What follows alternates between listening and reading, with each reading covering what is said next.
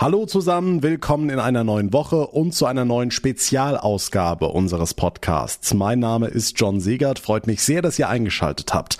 Die letzte Schulwoche in Rheinland-Pfalz ist angebrochen. Nächsten Montag beginnen die Sommerferien. Für viele Kinder die Gelegenheit mal durchzuatmen. Viele fahren ja mit ihren Familien auch in den Urlaub, um dort abschalten zu können. Für einige Jugendliche sind diese Sommerferien allerdings die letzten ihres Lebens, denn im August oder im September wollen sie mit ihrer Ausbildung starten.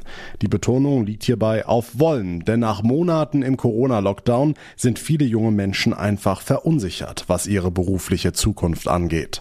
Wenn ich darüber nachdenke, die neue Ausbildung anzufangen, dann hoffe ich, dass äh, Themen wie Homeoffice oder Homeschooling mir nicht im Weg stehen und hoffe natürlich auch, dann am Ende übernommen zu werden und einfach stabil und sicher trotz der unsicheren Zeit zu sein ich habe einfach auch ein bisschen Angst, dass mir ein paar Ausbildungsinhalte fehlen ähm, durch Corona und Homeoffice jetzt. Vieles kann man halt nur im persönlichen Umgang mit den Menschen lernen. Ähm, in der Ausbildung, das fehlt halt einfach aktuell. Das ist halt einfach super komisch, die Leute nicht persönlich kennenlernen zu können. Ich finde das alles sehr unpersönlich, sehr schade. Man weiß eben gar nicht, ob die Atmosphäre im Betrieb was für einen ist. Und ähm, ja, da hat man schon Angst, dass es im Endeffekt nicht passt, für was man sich da entscheidet. Dass man den Anschluss auch an die Kollegen verliert, dass man die anderen Auszubildenden vielleicht gar nicht richtig kennenlernt. Und da entgeht einem dann schon was. Ist eben alles nicht so optimal. Tja, keine optimalen Zeiten für Berufseinsteiger. Welche Branchen sind in Zeiten von Corona noch sicher? Was, wenn im Herbst der nächste Lockdown kommt? Kann ich meine Ausbildung dann überhaupt abschließen? Und wie läuft so ein Bewerbungsverfahren im Jahr 2021? Also Vorstellungsgespräche via Zoom in Jogginghose und Hemd. Kann ich da richtig überzeugen? Diese und viele, viele weitere Fragen klären wir in dieser Ausgabe mit dem Arbeitsmarktexperten Dirk Werner vom Institut der deutschen Wirtschaft in Köln und mit Julia Hautz. Sie ist Coach für Berufsorientierung und gibt uns heute viele hilfreiche Tipps, wie auch in Corona-Zeiten der Einstieg ins Berufsleben klappt. Beginnen möchte ich diese Ausgabe aber mit einem Mann, der in den vergangenen Monaten des Lockdowns einigen Azubis in der Gastronomie enorm geholfen hat. Der Bäcker Klaus Becker aus Edesheim in der Südpfalz. Schönen guten Tag. Hallo Siegers. Herr Becker, wir haben jetzt neulich in unserem Spezialpodcast die Gastronomie behandelt. Nach dem Lockdown haben die Frage aufgeworfen, ist nach der Krise vor der nächsten Krise? Und äh, als die Gastro jetzt monatelang geschlossen war, haben Sie den Azubis in der Branche eine Perspektive aufgezeigt und gesagt, wir können euch helfen. Was haben Sie genau gemacht? Erklären Sie Ihre Aktion. Ja, wir haben zusammen mit der alten Rebschule in Roth mit der Frau Schäfer eine Aktion gemacht, dass sie haben ja drei Auszubildenden äh, Kenianer. Also die holen ja auch ähm, junge Menschen aus Kenia zum Beispiel rüber. Ja, und die jungen Menschen waren halt im Lockdown zu Hause gesessen, haben überhaupt keine Möglichkeit. Und da hat die Frau Schäfer eine Alternative gesucht und hat dann gesagt, okay, wie sieht's aus? Können wir bei uns in der Backstube die jungen Menschen weiter ausbilden? Zumal im Ausbildungsberufsbild der Köche ja auch äh, Teigherstellung und Patisserie dazu gehört. Ähm, wie gesagt, und äh, damit der, mit der Idee kam äh, Frau Schäfer auf mich zu und äh, das haben wir dann gerne umgesetzt. Wie sah das äh, konkret aus? Also was haben die jungen Menschen da bei Ihnen machen dürfen? Ja, okay, wir hatten ja drei. Also einmal war es der David. Der David war hauptsächlich in der Backstube und der ist dann nachts ganz normal. Also der ist abends, hat er um 22 Uhr mit angefangen und ist dann quasi die ganze Nacht über mit in der Backstube gewesen. Teig, Brotherstellung, ganz normal im Teigproduktion des Bäckers ist er mit reingegangen und äh, die zwei jungen Damen, die waren ganz, äh, in der Konditorei bei uns. Also wir haben ja auch die Produktion irgendwo durch Corona getrennt. Das heißt, die Bäcker arbeiten nachts und die Konditorei mehr im Tag rein. Und dadurch ist es ganz gut gelaufen, ja. Und ähm, die drei haben dann einen normalen Gastronomieabschluss hinterher? Also ja. kann man den dann quasi darauf anrechnen, das, was Sie bei Ihnen erlebt haben? Ja, okay, die haben einen ganz normalen Gastronomieabschluss, also die, die sind alle, alle drei dann Köche. Ich glaube, David hat sogar in den Tagen jetzt seine Prüfung. Und ja, wie gesagt, das gehört ja ins Berufsbild der Köche dazu, Herstellung der Teige, Anschlagen der Massen, was ja unser Schwerpunkt ist. Und von dem her war das eine Top-Ergänzung. Was sagen Sie denn jetzt rückblickend? Also Corona war natürlich der Katalysator, der das Ganze ins Rollen gebracht hat, aber war die Aktion denn bereichernd für Sie, für Ihre Branche? Was hat's der Gastro gebracht? Was würden Sie so äh, als Strich drunter sagen? Es war auf jeden Fall eine Bereicherung. Es war eine tolle Erfahrung, mit der Gastronomie zu arbeiten, die halt eine ganz andere Arbeitszeiten haben, die ganz andere Brennpunkte, sagen wir es mal jetzt, zu haben, weil ähm, ich habe immer gedacht, der Bäcker muss morgens und immer täglich frisch sein. Aber der Gastro, der Koch muss ja stündlich frisch sein, minütlich quasi frisch sein. Ähm, von dem her ist es ähm, anders, sagen wir so, ähm, das quasi umzusetzen. Also es war für beide war es eine neue Erfahrung. Mhm. Lassen Sie uns auf die angehenden Azubis blicken. Was müssen Bäcker-Azubis jetzt befürchten, beziehungsweise wie können die Bäcker-Azubis in die Zukunft blicken? Wie sehr hat Ihre Branche jetzt in den letzten Monaten durch Corona gelitten? Also unsere Branche hat, sagen wir so, teilweise gelitten, haben teilweise auch große Erfolge gefahren. Also alle Kollegen, die jetzt auch wie wir Cafés dabei haben, ich glaube, die haben schon gelitten. Also wir haben gelitten, beziehungsweise bei uns, also speziell bei mir im Betrieb war es so, dass wir ja 90 Prozent unseres Liefergeschäftes über Gastronomie haben. Hier an der südlichen Weinstraße und das war halt weg. Ähm, was im spezifisch auf den Verbraucher beziehungsweise die Ausbildung hingeht, denke ich, haben wir gewonnen. Ganz viele Verbraucher sind ernährungsbewusster geworden in der Zeit. Ganz viele Verbraucher, habe ich zumindest mal heute noch den Eindruck, wird das Thema Nachhaltigkeit, Regionalität, Frische ein ganz großes Thema sein. Und ich denke, dass das gerade für uns Handwerksbäckern eine große Chance ist. Glauben Sie, dass der Lockdown das ausgelöst hat, also dass die Kunden, die Verbraucher durch den Lockdown bewusster geworden sind? Ich denke auf jeden Fall. Er hat es zumindest ganz schnell etwas beschleunigt. Aber also warum? Die, also müssen wir uns vielleicht erklären. Also warum ähm, werden Verbraucher jetzt auf einmal, warum legen die plötzlich mehr Wert auf Nachhaltigkeit, ähm, wenn sie salopp gesagt ständig nur zu Hause sitzen müssen? Ich glaube, genau das war der Punkt. Der Mensch hat ja fast vorher nicht mehr geatmet. Wir sind ja von der Arbeit gerannt und dann hatten wir abends den ersten Termin. So, und dann war abs Wochenende und am Freitag, Samstag, Sonntag, immer hatten wir Termine. Wir konnten ja über uns gar nicht mehr nachdenken. Und ich glaube, da ist ein ganz großer Prozess in Bewegung gegangen. Vielleicht ist aber auch nur die Sichtweise von mir selbst. Ich habe das letzte Jahr noch das Glück, eine zusätzliche Ausbildung zu machen. Ich bin ja einer der wenigen Brotsommeliers Deutschlands. Und also mittlerweile gibt es auch 140. Und äh, von dem her war es da auch schon ein Thema.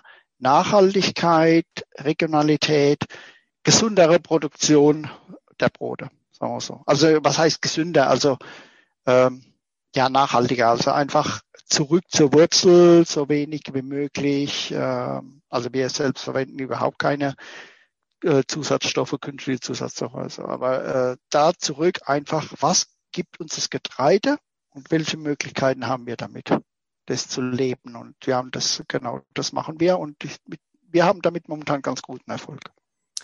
Finde ich schön, dass Sie jetzt, ähm, jetzt blöd gesagt, nicht jammern nach dem Lockdown, sondern dass Sie sagen, also ich finde, ich finde es toll, weil auf unsere Branche kommt quasi eine Chance zu. Da wird jetzt, werden jetzt Türen aufgestoßen. Was glauben Sie, was wird auf angehende Azubis denn zukommen an Chancen? Wie wird sich die Branche verändern, wo man sagen könnte, in zehn Jahren sieht die Branche vielleicht ganz anders aus? Was, äh, wenn Sie jetzt heute lernen würden, vielleicht in zehn Jahren ähm, ganz großes Kino sein wird für die Branche?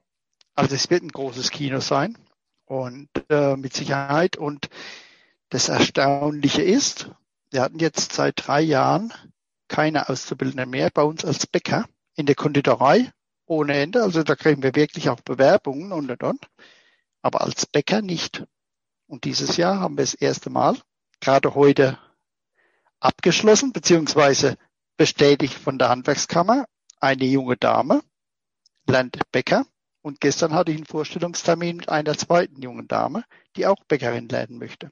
Können Sie das festmachen, woran das liegt? Warum das jetzt, also warum das jetzt plötzlich wieder attraktiv geworden ist? Weil Arbeitszeiten und, und Arbeitsbedingungen haben sie sich ja jetzt nicht großartig geändert. Also woran liegt das?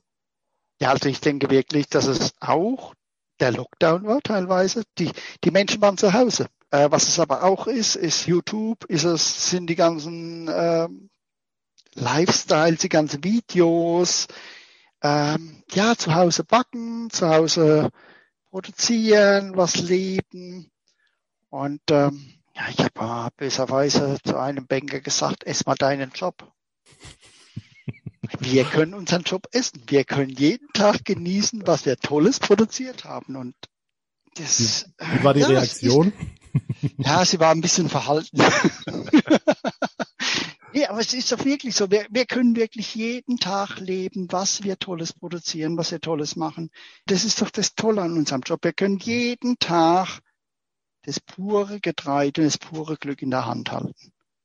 Also ich muss sagen, ich finde es sehr erfrischend und sehr schön, ähm, Sie reden zu hören, weil Sie wirklich ansteckend sind, sehr motivierend sind und auch äh, den Lockdown als Chance begreifen beziehungsweise Lehren draus ziehen. Ähm, jetzt Ihre Aktion im Speziellen, dass Sie Azubis aus der Gastronomie beschäftigt haben, dass die ihre Ausbildung fortsetzen können. Ähm, das wird gerade so als ähm, Pilotprojekt gesehen. Experten haben gesagt, das könnte der Startschuss sein, auch nach Corona Azubis quasi innerhalb der Branchen zu tauschen. Da wurden Metzgereien genannt oder auch Bäckereien, die Tauschpartner für Gastro-Azubis sein könnten. Ähm, was halten Sie davon? Ist man danach vielleicht dann breiter aufgestellt, wenn man jetzt plötzlich mehrere Branchen absolviert in seinen drei Jahren? Auf jeden Fall. Also für mich gibt es da in dem Moment jetzt gerade ein Wort, äh, was ich gerade nicht sagen möchte, aber das äh, ja äh, doch eine geile Aktion, weil das ist einfach Hammer. Das ist die jungen Menschen bekommen eine Möglichkeit, ja, die ich mir auch früher vielleicht gedacht habe. Wir müssen auch unsere Ausbildung verändern dass man drei Jahre stupide in einem Job an einem Werkbank steht, ich glaube, das ist nicht mehr zeitgemäß. Ich glaube, wir müssen den jungen Menschen Chancen bieten, auch Kontaktblickwinkel zu verändern. Und ähm, ja, auch bei mir hier im Betrieb ist es, wird es so sein, dass ich sage, die jungen Menschen werden nicht drei Jahre nur am Backofen stehen oder drei Jahre am, in der Teigmacherei, sondern sie werden auch in die Konditorei eingesetzt, sie werden aber auch in den Verkauf oder sie gehen auch vier Wochen mindestens ins Büro. Allein hier schon im Betrieb, wo ich sage, das müssen wir umstellen, dass wir den jungen Menschen da eine andere Chance geben. Müsste dafür irgendwas passieren oder sagen Sie, das ist eigentlich, also Sie können dafür nur werben, dass jeder Betrieb das selbst in die Hand nimmt? Also muss das von oben herab die Politik entscheiden, ja, wir ändern jetzt mal die Ausbildungslehrgänge oder die Innungen, die das machen? Oder sagen Sie, nein, es steht doch jedem Ausbilder frei, die Ausbildung so zu gestalten, wie es ist? Und Sie haben jetzt das beste Beispiel gebracht, das selbst in die Hand zu nehmen, ähm, weil Ihr flammender Appell ist ja, die Ausbildung sollte anders aussehen. Also ich sage sowohl als auch. Ich sage als erstes mal, die Politik muss erkennen. Ähm, ich hatte am Wochenende von einem Bundestagsabgeordneten einen Besuch, einem Landtagsabgeordneten, habe ich gesagt, wenn die Politik nicht erkennt, dass das Handwerk die einzigste Chance noch ist, aus meiner Sicht, den jungen Menschen eine Perspektive zu bieten und dann zu sagen, okay, mach doch zwei Jahre Ausbildung im Handwerk und geht dann um ihre studieren oder was auch immer. Die Menschen haben eine ganz andere Möglichkeit dann zu sagen, okay, das ist doch einfacher. Mhm. Abschließende Frage noch, Herr Becker. Was würden Sie einem jungen Menschen jetzt raten, der sagt, warum sollte ich denn überhaupt das Backhandwerk erlernen? Was würden Sie jetzt für einen flammenden Appell bringen, damit Sie junge Leute überzeugen können, die diese Podcast-Ausgabe hören, ähm, warum sie ins Backhandwerk einsteigen sollten? Die Möglichkeiten in unserer Berufssparte, in unserem Beruf selbst, sind so vielfältig. Wenn ich zum Beispiel ein Abitur habe. Sie machen eine Ausbildung im Bäckerhandwerk über zwei Jahre, in dem Fall nur, und können da die Grundlage machen und dann anschließend mit dem Abschluss immer noch ein Studium machen zum Beispiel. Fachstudium, Lebensmitteltechnologie. Die, die Bandbreite ist so brutal groß. Das ist ein Punkt. Der zweite Punkt ist, als deutscher Bäcker steht ihm wirklich die Tür der Welt offen. Das weiß man, wenn man in der Branche drin ist. Aber ein deutscher Bäcker hat weltweit so ein hohes Ansehen, weil wir so eine Wertigkeit auch auf die Ausbildung legen. Also da wird im Prinzip wirklich Tür und Tor geöffnet. Es gibt ganz viele, zukünftig denke ich auch wieder Kreuzfahrtschiffe. Auch sowas. Die brauchen immer Bäcker und die nehmen am liebsten deutsche Bäcker. Mhm. Weil die wissen, okay, der Kunde möchte im Großen und Ganzen sein Brötchen und so weiter haben. Ja, auch diese Möglichkeit besteht. Ähm, man kann mit zwei Jahren Bäcker und anderthalb Jahre Konditorausbildung zum Beispiel in dreieinhalb Jahren zwei Berufe erlernen. Also es hat, ich kann es live erzählen, weil eine junge Dame hat ja bei uns die Ausbildung gemacht zur Bäckerin, äh, wurde dann deutsche Meisterin im Bäckerhandwerk. Also auch das, es gibt Meisterschaften. Leider hat Corona verhindert, dass sie in die Weltauswahl kommt. Es gibt auch eine deutsche Nationalmannschaft, zum Beispiel im Bäckerhandwerk, wo sich also mit Welten vergleichen. Ja, und anschließend hat sie direkt noch die Konditorenausbildung hinten dran gehängt. Und sie war in dreieinhalb Jahren fertig und hat zwei Abschlüsse gehabt. Wahnsinn. Und hat dann Bäcker, Konditor, könnte dann quasi direkt den Meister hinten dran hängen. Ja, und hat damit eine abgeschlossene Fachausbildung. Ja, was einfach eine Möglichkeit ist, die es, glaube ich, ganz wenige Berufe in der Möglichkeit bieten. Und dazu kommt natürlich, dass man täglich seine Arbeit essen kann. Das darf man nicht verachten, wie Sie so schön genau. gesagt haben. Klaus Becker war das. Vielen lieben Dank für das Gespräch und äh, Ihnen alles, alles erdenklich Gute und vielen Dank für diese ansteckenden und motivierenden Worte. Vielen herzlichen Dank. Ein leidenschaftliches Bekenntnis also zum Backhandwerk. Und wie sieht's mit den anderen Branchen aus? Welche Bereiche sind noch zukunftssicher? Wo muss ich als Azubi oder Berufseinsteiger eher vorsichtig sein? Das beantwortet uns Dirk Werner vom Institut der deutschen Wirtschaft. Hallo, Herr Werner. Hallo, Herr Segert. Vielleicht erstmal ganz allgemein, Herr Werner. Wie bewerten Sie denn die aktuelle Situation für angehende Azubis, die jetzt im September, im August ihre Ausbildung starten wollen? Ja, das sind natürlich schon besondere Zeiten, das muss man sagen. Wir haben jetzt anderthalb Jahre Corona-Pandemie hinter uns. Ähm, grundsätzlich ist es aber äh, kurios. Die öffentliche Wahrnehmung ist anders als die reale Situation. Eigentlich ist die Situation in der Ausbildung vergleichsweise gut. Wir haben inzwischen viel ähm, eingespielt. Es funktioniert deutlich besser als am Anfang. Da war es schon ein bisschen rucklig im ersten Lockdown letztes Jahr. Ähm, aber die Betriebe sind da inzwischen gut drauf eingestellt und ja, auch der Fachkräftemangel zieht schon wieder an. Also Nachwuchs wird dringend benötigt. Welche Branchen sprechen Sie da an? Machen wir es mal ganz konkret. Also wo werden Fachkräfte gerade gefragt? Wo ist die Chance für angehende Azubis jetzt besonders groß? Die ist eigentlich in sehr vielen Ausbildungsberufen sehr gut. Aber wir wissen, ähm, dass einige Branchen deutlich besser durch die Krise gekommen sind als andere. Also beispielsweise äh, Bauwirtschaft, Bauindustrie, da läuft es äh, schon besser als vor der Krise während im Bereich Hotellerie, Gastronomie natürlich durch die ganzen Schließungen äh, massiv die Betriebe betroffen waren und jetzt so langsam aus diesem Tal wieder erst herauskommen. Warum glauben Sie, ist die öffentliche Wahrnehmung, haben Sie ja angesprochen, warum ist die so schlecht, anders als die Tatsachen sich darstellen? Ja, wir haben eine relativ frische Befragung von der Bertelsmann äh, Stiftung, äh, wo über 60 Prozent der jungen Menschen meinen, die Chancen auf eine Berufsausbildung hätten sich deutlich verschlechtert in Corona-Zeiten. Das Gegenteil ist der Fall. Also wir haben äh, deutliche Bewerberverluste, also viel weniger junge Menschen, die sich auf eine Ausbildungsstelle bewerben. Ähm, aber wir haben relativ viele Betriebe, die händeringend suchen. Also das Angebot ist pro Kopf eigentlich sogar besser, als das vor zwei Jahren war. Ja, aber wie geht das zusammen? Also wir kriegen ja mit in den Medien, äh, Betriebe müssen Stellen abbauen, Betriebe können keine Azubis mehr annehmen. Sie haben jetzt die Gastronomie, die Hotellerie angesprochen. Da haben wir auch eine Sonderpodcast-Folge ge gemacht, äh, die sagen, wir können im Moment niemanden mehr einstellen. Also warum ist die Chance dann trotzdem so groß?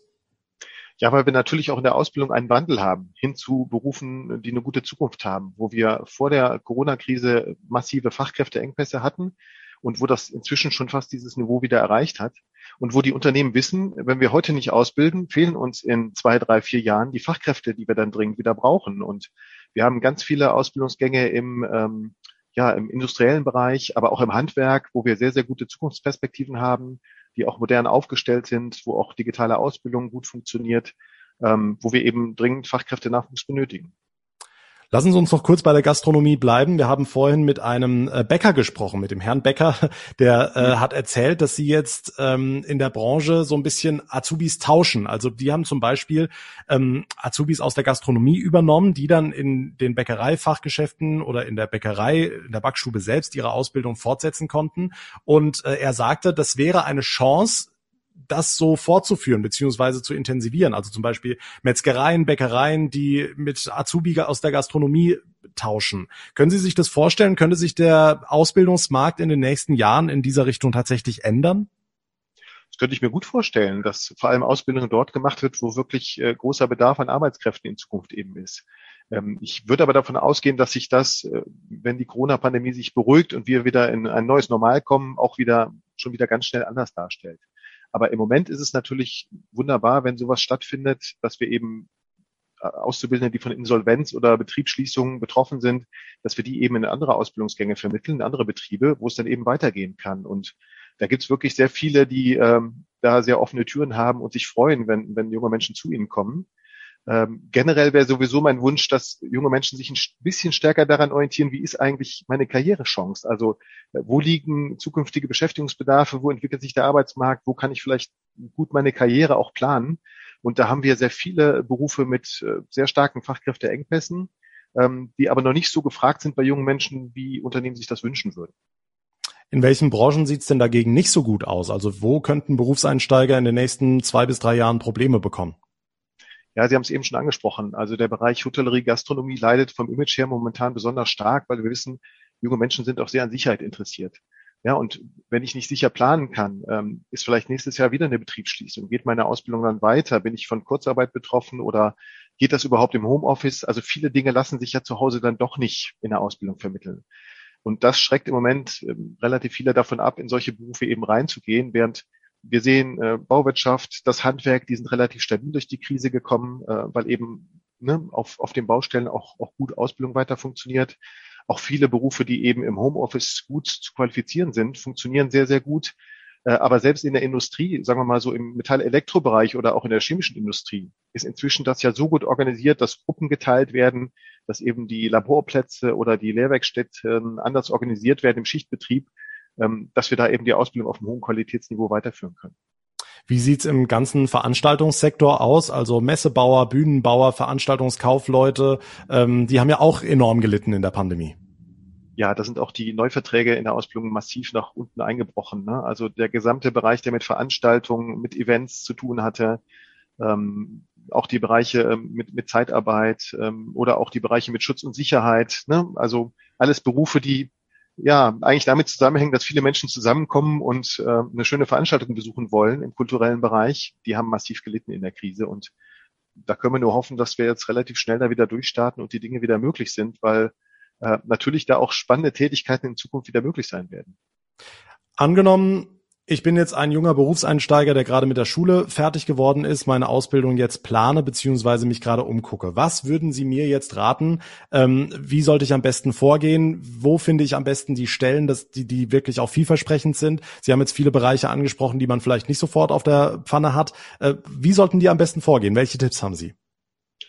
Ich würde konkret Kontakt versuchen aufzunehmen. Also viele Unternehmen haben sich jetzt auch schon digital aufgestellt mit Praktikumsplätzen, mit Berufsorientierungsangeboten, mit offenen Türen, mit Sprechstunden, mit Azubis, wo man sich mal informieren kann, wie läuft eigentlich so ein Ausbildungsalltag in dem Unternehmen? Was lerne ich da? Wie ist das Unternehmen? Und da Kontakt zur Ausbildung, also zu den Auszubildenden selber aufzunehmen, ist eine super Idee. Viele sind inzwischen auch auf Social Media aktiv. Wir wissen, dass YouTube und Instagram ne, die beiden Kanäle sind, die junge Menschen am häufigsten nutzen. Da sind leider noch nicht alle Unternehmen unterwegs. Das würden wir uns, da würden wir uns sicher mehr wünschen. Ähm, aber einfach mal ähm, ja versuchen, in Unternehmen reinzuschnuppern und ähm, vor Ort einen Termin zu machen oder dann zumindest digital das zu machen und ja keine Scheu davor zu haben, dass auch digitale Bewerbungsgespräche wunderbar funktionieren können. Ähm, Unternehmen lernen in dem Moment da auch noch ein bisschen dazu, aber das läuft schon relativ gut. Und deswegen würde ich einfach motivieren, ja, das eigene Glück selber in die Hand zu nehmen, weil, weil Schulen im Moment leider nicht so gut unterstützen, wie das zu normalen Zeiten der Fall ist. Ne, weil wir haben wenig Ausbildungsmessen, wir haben wenig mhm. Berufsorientierungstage an Schulen als Präsenzveranstaltung. Also man muss dann selber ein bisschen aktiver werden, als das in anderen Zeiten, glaube ich, der Fall war. Gut, wenn ich jetzt ein sehr ängstlicher Typ bin und so ein bisschen Zukunftsangst habe, die ja gerade junge Leute durch die mediale Berichterstattung und durch diesen Daueralarmismus zweifelsohne bekommen, ähm, A, können Sie diese Angst verstehen und B, wie sollte ich mich da verhalten? Also wie, wie soll ich diese Motivation, die Sie ansprechen, bekommen? Ja, ich kann die Angst total gut verstehen. Und wir wissen ja auch, dass, dass viele einfach nochmal ein Jahr Schule dranhängen. Ähm, ähm, wir wissen aber leider auch, dass ein Anteil eines Jahrgangs im Moment gar nichts macht. Ne? So, ähm, und das ist auf Dauer natürlich nicht sinnvoll. Ähm, ja, wo die Motivation herkommen kann, die, die kann vielleicht wirklich aus dem persönlichen Netzwerk kommen, wenn man mit den Leuten ins Gespräch kommt, die gerade eine Ausbildung machen oder die es vielleicht gerade auch gemacht haben, die dann ein bisschen erzählen können, wie, wie hat das so geklappt, äh, wie ist das gelaufen und die vielleicht diese Berührungsängste dann auch ein bisschen nehmen und auch die Ängste davon, äh, dass das alles nicht so gut funktioniert im Moment, weil ähm, die Unternehmen haben unglaublich viel getan und viel gelernt in diesen letzten anderthalb Jahren. Auch durch ihre eigenen Auszubildenden, weil die eben auch Vorschläge machen, Ideen einbringen und die Ausbildung aktiv mitgestalten und da eine ganz andere, aktivere Rolle haben als früher. Also das persönliche Umfeld ist immer das Beste. Wenn ich jetzt keinen kenne, der selber im dualen System eine Ausbildung macht, ist natürlich ein bisschen schwerer. Dann muss ich nochmal über den Freundesbekanntenkreis gucken. Ich kann natürlich auch die Arbeitsagentur ansprechen. Wir haben wirklich tolle Selbsttests, auch CheckU und andere. Und wir haben auch digitale Möglichkeiten mit Berufsberaterinnen, Berufsberatern Gespräche zu führen. da würde ich echt zu raten, weil die häufig dann auch Kontakte in Unternehmen rein haben und gute Empfehlungen für die Region abgeben können. Nun schwebt aber aktuell gerade die Delta-Variante natürlich wie so ein Damoklesschwert nicht nur über uns, sondern auch über den Arbeitsmarkt. Würden Sie sich davon als junger Mensch abschrecken lassen? Also gerade in Branchen, die jetzt äh, im Lockdown als erstes betroffen waren, Einzelhandel, Gastronomie, Veranstaltungen und so weiter? Oder würden Sie sagen, nein, trotz möglicher vierter Welle jetzt auf jeden Fall alle ja, Hüte in den Ring schmeißen?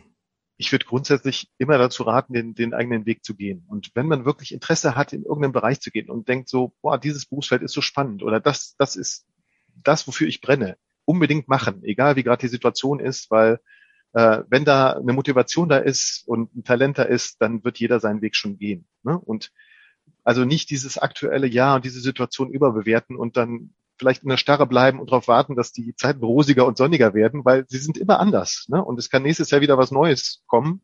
Ähm, ne? Eine absolute Sicherheit gibt's da nicht. Ähm, aber was total hilft, für sich zu überlegen, wo sind eigentlich meine Interessen? Was kann ich gut? Was will ich machen? Und dann diesen Weg einfach konsequent zu verfolgen und vielleicht auch mal ein bisschen rechts und links zu gucken. Manchmal sind relativ ähnliche Berufe vielleicht auch ganz spannend ähm, die gar nicht so weit von dem entfernt sind, was man sich mal in den Kopf gesetzt hat. Und da helfen wirklich Gespräche und mal in der Praxis reinschnuppern, wie läuft so ein Tag, wie läuft so eine Ausbildung, was mache ich da eigentlich.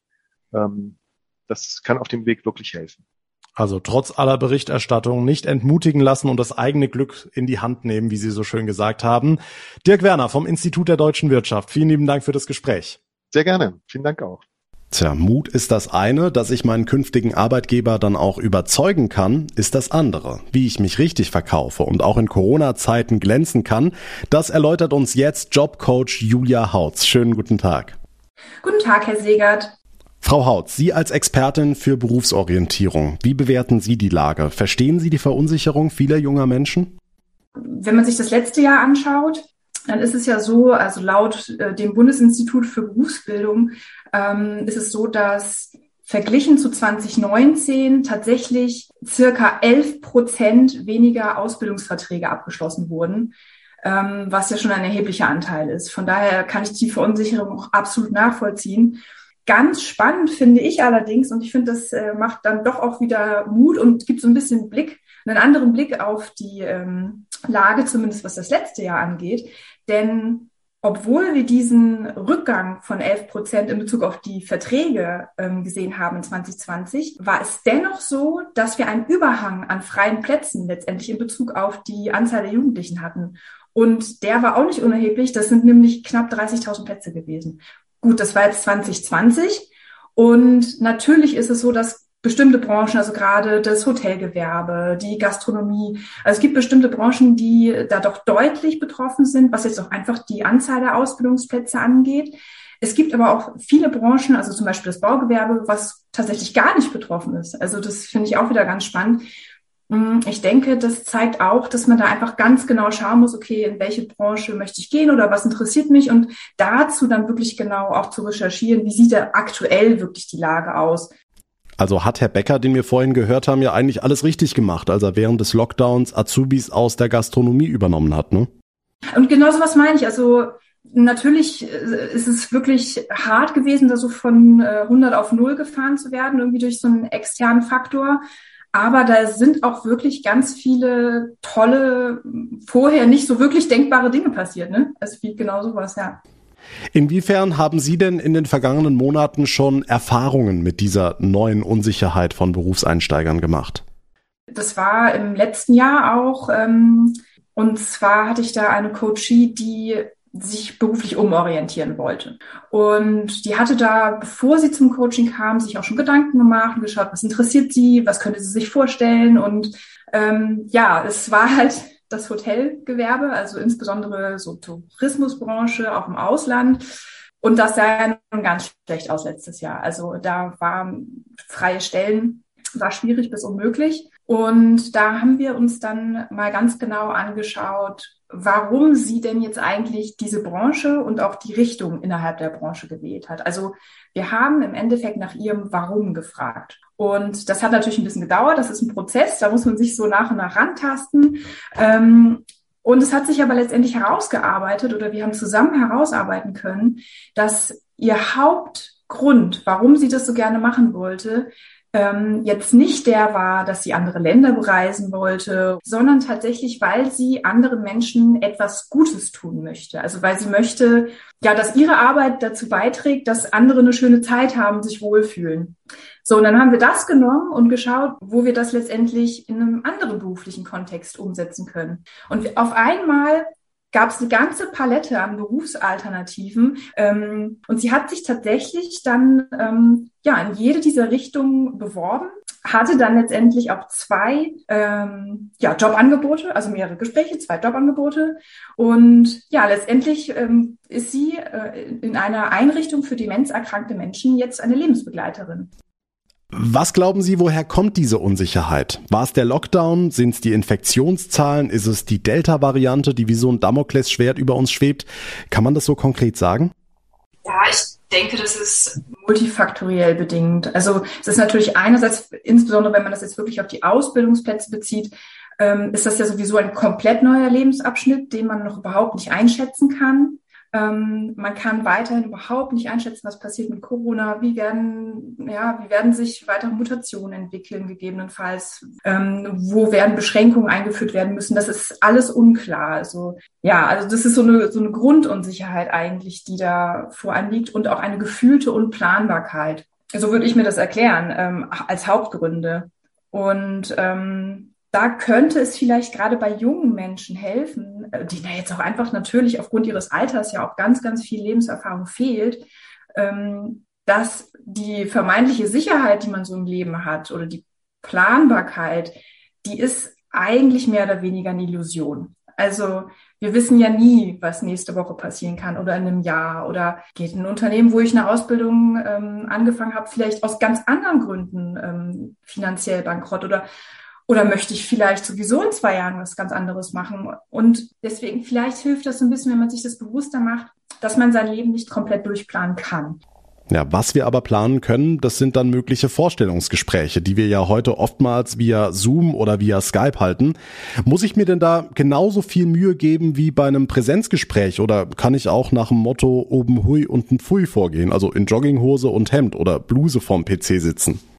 Ja, also ich glaube tatsächlich genau das ist der Punkt. Ähm, bitte nicht in Jogginghose sich an den Schreibtisch setzen und das Bewerbungsgespräch führen. Denn genau dieses, ne, dieser äußere Rahmen, dieses Offizielle, dieses Neue, ähm, was das ja auch sehr aufregend macht und wo man sich dann vielleicht auch einfach tatsächlich anders verhält in diesem Kontext, das kann man schon bis zum gewissen Grad auch für sich, ich sag mal, nachstellen. Also zum Beispiel, natürlich zieht sich doch die Person dann bitte auch so an, wie sie sich anziehen würde ähm, wenn sie vor Ort wäre. Also das, das gibt auch so eine innere Haltung, die ganz anders ist. Sehen Sie denn auch Nachteile dieser virtuellen Bewerbungsgespräche? Würde ich so nicht sagen, nein, nein. Wir reden ja zum einen von der Generation Digital Native. Also die haben da weniger oder am wenigsten Hemmungen von uns allen in der Gesellschaft, glaube ich. Und dann ist es ja auch so, hm, dass die meisten jungen Bewerber ja auch den anderen Bewerbungsprozess ähm, gar nicht kennen. Also das heißt, es ist beides äh, total neu und aufregend und spannend. Und was tatsächlich auch wirklich als Vorteil gewertet werden kann für die ähm, Videobewerbungsgespräche, hm, ist die Tatsache, dass ich mir ja dann aussuchen kann, wo ich mich befinde. Also sprich, ich kann mir zu Hause wirklich einen äh, sicheren Raum schaffen, einen Raum, wo ich mich wohlfühle, wo ich vielleicht auch so, ja, das ist ein anderes Selbstbewusstsein, Selbstwertgefühl habe und da kann ich auch anders auftreten. Und ich bin halt einfach, ich bin in meiner Zone und ich muss nicht zu jemand Fremden, ja, in einem ganz fremden Raum, wo ich weiß, uh, das ist jetzt, ähm, ja, ein fremdes Areal, sag ich mal, oder da hat das Gegenüber ein Anführungsstrichen Heimvorteil, sondern ich kann mir das wirklich selbst wählen und das sollte man auch tun. Also man sollte sich eine ruhige Ecke suchen, wo man sich wohlfühlt, ne, die man äh, vorher auch eingerichtet hat, dass es auch dann bequem alles ist und genau, also deswegen würde ich mich dann nicht auf eventuelle Nachteile fokussieren, sondern tatsächlich wirklich die Vorteile sehen und die auch ausbauen und nutzen. Hm, Dirk Werner vom Institut der deutschen Wirtschaft hat vorhin gesagt, ein Hauptproblem für viele junge Menschen sind die fehlenden Jobmessen, die seit Corona nicht mehr stattfinden, weil die Firmen die Berufseinsteiger quasi nicht mehr erreichen. Also das sehe ich ganz genauso. Ähm, natürlich ist das jetzt erstmal, hm, ich sag mal blöd, schrägstrich unbequem, dass diese Messen alle wegfallen. Denn man war es gewohnt, es war eine sehr, sehr einfache und äh, irgendwie für den Bewerber auch elegante Art, ganz viele Arbeitgeber, potenzielle Arbeitgeber auf einmal kennenzulernen und sich gegebenenfalls bei Einzelnen auch schon mal vorzustellen. Das fällt jetzt weg. Ähm, und da würde ich auch dafür plädieren, auf jeden Fall aktiv zu werden. Also nicht irgendwie jetzt wirklich auch in so eine Schockstarre oder in so eine Handlungsunfähigkeit zu verfallen, sondern wirklich das Gegenteil. Ähm, der Bewerber, die Bewerberin hat sich ja im besten Fall informiert über die Branchen, ähm, in die die Person sich bewerben möchte. Und da wirklich ganz gezielt zu schauen, okay, wer sind denn hier die potenziellen Arbeitgeber für mich? Auch wirklich mal gucken, sich bei kleineren Unternehmen auch durchaus zu bewerben. Und ähm, genau, wirklich vorher das Telefon in die Hand zu nehmen, das kostet gegebenenfalls ein bisschen Überwindung, wird aber auch mit jedem Mal einfacher. Und das ist aber auch wirklich gern gesehen und man hat ja auch gleich was. Das ist auch ein ganz toller Vorteil, wenn man irgendwo anruft, ähm, zum Beispiel jetzt oder auch eine E-Mail schreibt, ähm, dann hat man direkt etwas, auf das man sich beziehen kann, wenn man denn dann eine Bewerbung schreiben möchte. Weil das Anschreiben, der erste Satz des Anschreibens ist ja bekanntlich der schwierigste. Und da hat man dann aber gleich einen tollen Einstieg, den man nutzen kann. Also es gibt da sehr viele Möglichkeiten. Man muss ein bisschen kreativer werden und vor allem Mut entwickeln. Also fassen wir zusammen, ich muss proaktiv auf die Firmen zugehen. Was muss ich sonst als Bewerber, als Bewerberin in der heutigen Zeit beachten?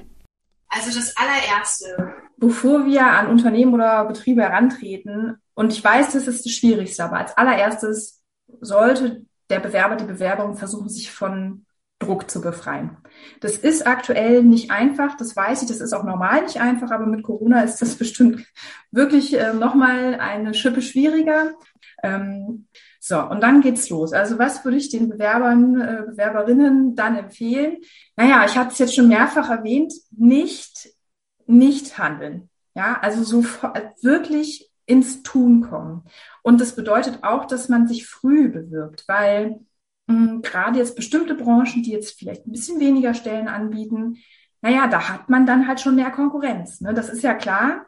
Das heißt, wenn ich da bis auf die letzten Drücker warte, wird die Wahrscheinlichkeit geringer, dass es, ähm, dass da noch ein Platz frei ist. Mm, deswegen, also wirklich früh bewerben und ins Handeln kommen, proaktiv sein. Also wir hatten eben schon drüber geredet, wirklich vorher auch einfach, also bevor man die Bewerbung abschickt, wirklich schon anrufen. Die BewerberInnen bekommen dann ja auch ein besseres Gefühl für den potenziellen Arbeitgeber. Das ist ja auch das Schöne. Also das beruht ja immer auf Gegenseitigkeit und das ist wirklich wichtig, ähm, aktuell, also aktuell wichtiger denn je, dass man da so seine Eindrücke sammelt, so gut man das halt kann.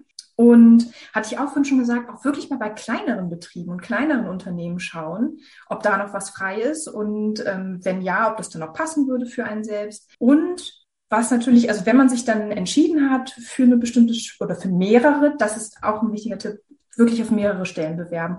Also das ist überhaupt kein Thema, dass man sich in völlig unterschiedlichsten Branchen bewirbt, wenn denn das zu einem passt. Und das würde ich auch wirklich machen, weil das erhöht natürlich die Chance, dass man dann auch Branchen dabei hat, die einfach viele Ausbildungsplätze anbieten. Sagt Julia Hautz, Coach für Berufsorientierung. Vielen lieben Dank für das sehr interessante Gespräch. Ja, vielen Dank für die Einladung und für das interessante Interview und ähm, alles Gute für Sie, Herr Segert.